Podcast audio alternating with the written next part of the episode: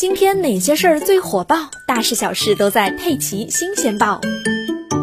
三十岁出头的小王经营着一家大排档，主要做夜宵生意，是家中的顶梁柱，因此几乎每天都过着日夜颠倒的生活。他还是一个资深的烟民，每天两包烟是家常便饭。长期以往，他早早就患上了高血压，给自己的健康埋下了地雷。结婚生女之后，家庭的重担让他无暇顾及身体所亮起的红灯。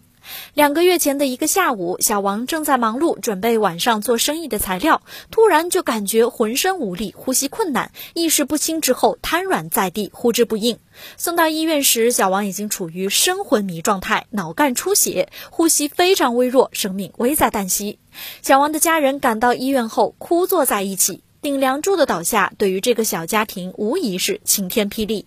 好在经过一系列治疗，在一个多月后，小王终于清醒了过来，目前还在进一步康复中。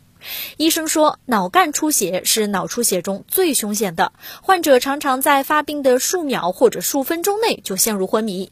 一旦出血量达到五毫升以上，死亡率将高达百分之九十到一百，是最难救治的神经外科极危重症之一。